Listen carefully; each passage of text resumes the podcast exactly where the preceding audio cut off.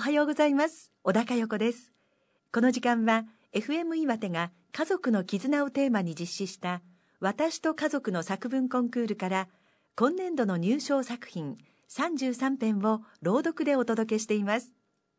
今日紹介するのは高校の部で佳作を受賞した中村春菜さんの作文です。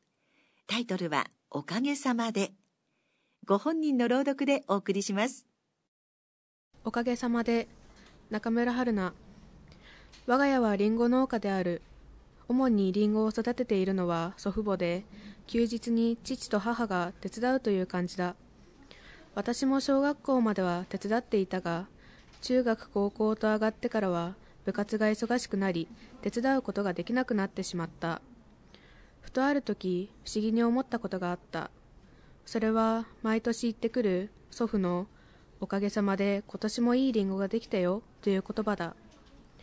おかげさまという言葉は本来感謝するために使う言葉だ。しかし、ここ数年私は手伝いをしていない。それなのになぜ私は感謝されるのだろうと不思議に思った。このことに疑問を感じ始めてから少し前までりんごの作業を手伝わない私への嫌味なのではと思ったりした。しかし去年の出来事がきっかけでこの思いは消えた。その出来事とは祖父が体調を崩して入院してしまったことだ。退院は思いのほか早かったがりんごの方には入院していた分の遅れが出た。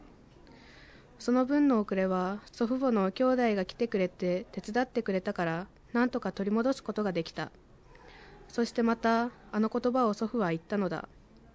しかし前とは違って俺は体調を崩して入院したけど、みんなは元気でよかったよ。